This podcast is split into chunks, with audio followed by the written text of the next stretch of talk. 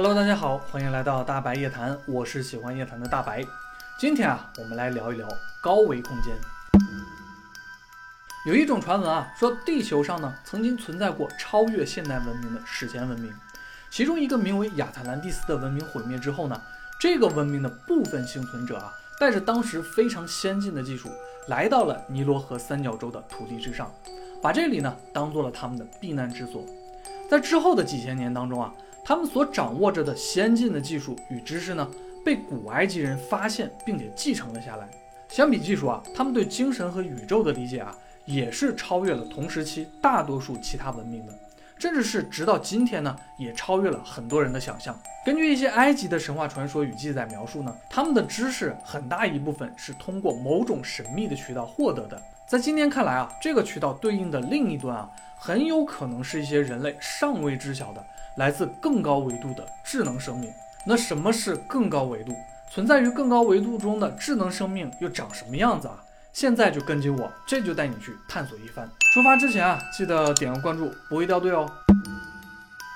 在古埃及的神话传说中啊，明确的记载了这样一位拥有着人的形态，但是又和人明显不同的神——透特。也就是我们之前视频中讲啊，传说撰写出翡翠石板的，让欧洲人啊从中领悟到炼金术的那位智慧之神。同时呢，他也是希腊神话之中啊神使赫尔墨斯，以及罗马神话中的莫丘利的原型。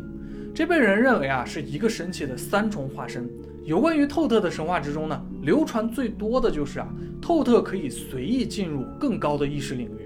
并且呢，从宇宙数据库阿卡西记录之中啊，获得全宇宙的信息。古埃及人认为啊，这种深层次的宇宙智慧呢，包含了像数学、道德、艺术等等等等一系列的信息与知识。而透特将这些信息呢，一一记录了下来，变成了一本人类能够理解的书册。这本书呢，就被称为《透特之书》。在这本书中啊，透特揭示了宇宙的秘密和物质运作的终极过程与规律。以及有关于人类灵魂与多维宇宙等等的深奥而神秘的知识。传说呢，一旦人类掌握啊，就能够改变现实世界，甚至是呢打破人类认知的物理规则。透德之书拥有如此强大的力量啊，被古埃及人认为是既是智慧的，也是危险的。所以啊，为了不被坏人利用啊，传闻只有经受过考验与特殊训练的古埃及神职人员和法老呢，才有资格去获得其中的知识。而且据说啊，透特之书中不光记载着这些知识，还记载了连接宇宙数据库的方法。人类只要按照方法中所说的，通过激活大脑中特定的区域，就能够呢和更高维度沟通。古埃及人认为啊，人的物质身体呢是无法接触与看到更高维度的，但唯独意识却可以通过摆脱外在的无感与影响啊，使心灵调整到更高的境界，就能够呢感知到更高维度的存在。现代物理学中啊，有一种理论叫做超弦理论。这种理论认为啊，我们所在的宇宙是由十个空间维度加上一个时间维度构成的多维空间。我们人类是生活在三维空间之中的，但是比三维空间更高的维度呢，人类目前啊就无法观测到了。但是借由数学公式与物理学的理论推导啊，却能够推演出多维空间的存在。这就与古埃及人的想法有些神似了。古埃及人还认为啊，人类的意识或者叫灵魂呢，是会一直存在的，即便是离开了这个三维的物质世界，还是有可能啊会去往其他的维度之中的。人们过往的经验与记忆呢，就会变成信息，成为整体时空的一部分。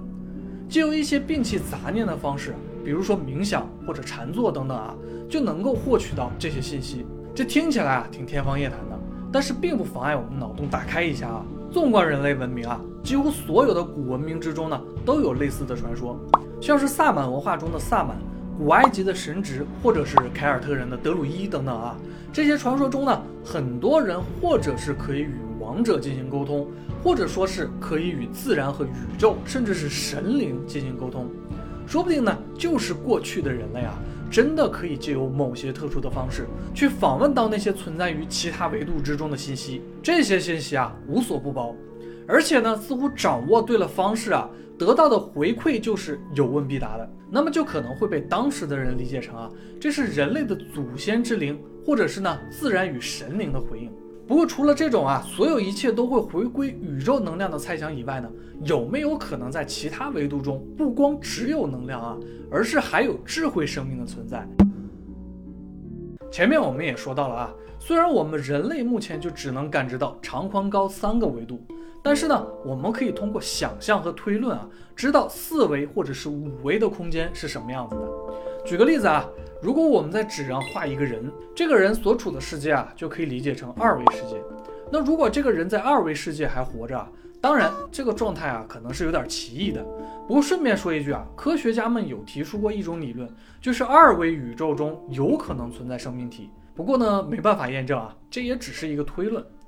我们姑且就认为二维世界中这位是活着的吧。那么这个二维世界中的人呢，将没有办法看到我们，因为我们处于啊更高的第三维度。对于纸片人先生来说啊，三维世界就是不可感知的，这就像啊我们无法感知到四维世界一样。如果我们把手指按在纸上，那么三维空间就会和二维空间产生互动和联系。身为二维空间的生物啊，纸片人先生啊就能够看到你了。不过纸片人先生看到的呢，并不是你完整的形象，而是你手指与二维空间接触区域的一个面。当你把手指收回来的时候啊，那么纸片人先生所见到的就很可能是你突然从二维世界中消失了。如果你把整个手掌都贴到纸上呢，那么纸片人先生啊将在二维空间内看到更多有关于你的信息。不过呢，他永远无法看到你的全貌，因为作为三维空间的生物，也没有办法完全把自己贴到纸上去。呈现给二维空间的样子呢，取决于你和二维空间接触的角度还有方向。反过来啊，如果四维空间存在生物，那么他们看到和感知到的也一定比我们在三维空间中经历的要多得多。所以看得出来呢，维度相差一级，对于信息的理解难度呢就会成倍的增加。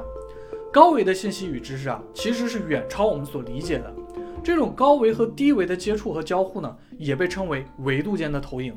这其实呢也是非常形象的，这就跟我们玩过的手影游戏差不多啊。影子虽然有不同的形状，但却只有一个颜色，而构成影子的手呢，却可能来自各种角度。这其实啊就丢失了很多信息。所以如果有四维或者更高维度的生物呢出现在我们面前，我们看到的啊应该也不是他们实际的样子，这就很有趣了。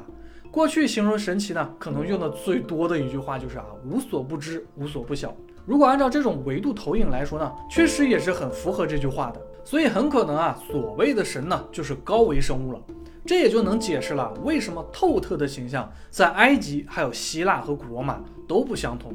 因为呢，进入的三维世界的角度不同了，呈现出的投影呢也就不同了。虽然科学上啊能够推导出有高维空间，而且呢很大概率啊就存在于我们的现实世界，也就是我们的周围之中，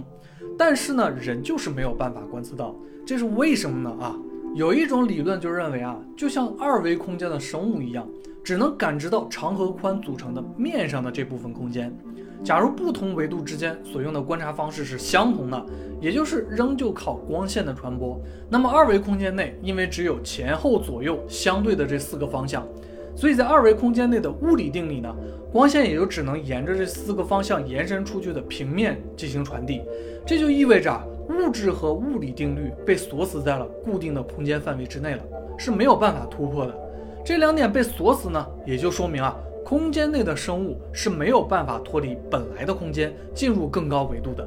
但是啊，有个例外，那就是意识。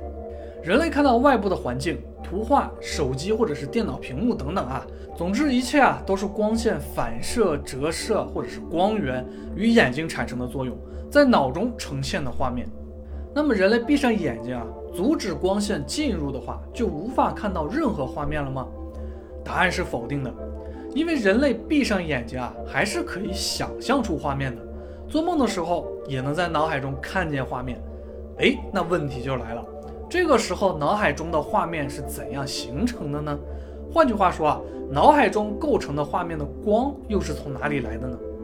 所以啊，在古埃及神话或者是其他文明的神话之中啊，想要到达更高的维度，必须先要排除杂念，除去人从外界。也就是啊，三维世界接收到的信息的干扰，这个时候呢，脑海中所产生的光啊，或者是说能量信号，他们呢就将不会再受到空间的约束。那么接下来所能接收到的感受与反馈呢，或者说啊脑海中看到的，就会是更高维度的样子。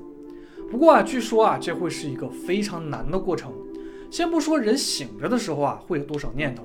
要摒弃繁多的杂念会有多难，单说啊放弃固有的思维，这样的头脑呢才不会被空间固有的物理概念所束缚。想象一下啊，如果我们生活在二维空间，认知突破了只有前后左右四个方向，突然啊就多出来上下两个方向，那么一切啊就不再是二维的平面了，而我们的意识呢也就真的是升维了。让我们用这种维度的概念再说回到透特之书的神话的后半段啊，就非常有意思了。它是这样的啊，因为托特之书的力量巨大，能够连接两个维度，所以传说呢，它被层层装入了盒子之中，锁在了尼罗河的河底，并且呢，交给了一条巨蟒去看守，用来呢阻止三维生物知道其中的内容，从而跨出一个维度。当一个埃及的年轻王子知道这件事之后呢？他就十分想得到透特之书的力量，于是呢，他勇敢地与巨蟒大战，最终啊拿走了透特之书。但是他的妻子和儿子呢，却被众神，也就是高维的生物啊夺去了生命。然而王子呢，虽然知晓了跨越维度的秘密，但他也没有得到善终。在最后呢，他将自己的意识保存了下来。等到若干年后啊，一群盗墓贼来到了王子的坟墓之中，并且呢，他们发现了托特之书。当这些盗墓贼打算拿走托特之书的时候呢，王子的意识又跨越维度，重新回到了三维世界，并且告诉盗墓贼啊，说想要拿走透特之书，就要让他和他的妻儿团聚。于是呢，盗墓贼就将王子和他的妻儿合葬在了一起，王子的意识呢就消失不见了。虽然说世界上很多地方啊都说发现了透特之书的碎片，但是呢，很多人对于透特之书是否存在啊还是存疑的。也确实啊，要多厚的书呢才能记录宇宙中所有的智慧呢？不过换个角度想想啊，也许透特之书里的内容啊不过是高维信息啊在三维世界的一个投影罢了，里面的具体内容啊就要取决于阅读者的意识的程度。不过，为什么众神啊不想人类再阅读这本书了呢？又或者说啊，是否是众神不想人类再掌握到达更高维度的方法呢？哎，今天啊，我们就先聊到这儿了。如果你有任何有趣的想法，欢迎在评论区中留言。如果你也喜欢我视频的话，别忘了点赞关注。我是喜欢夜谈的大白，我们下次夜谈不见不散，拜拜。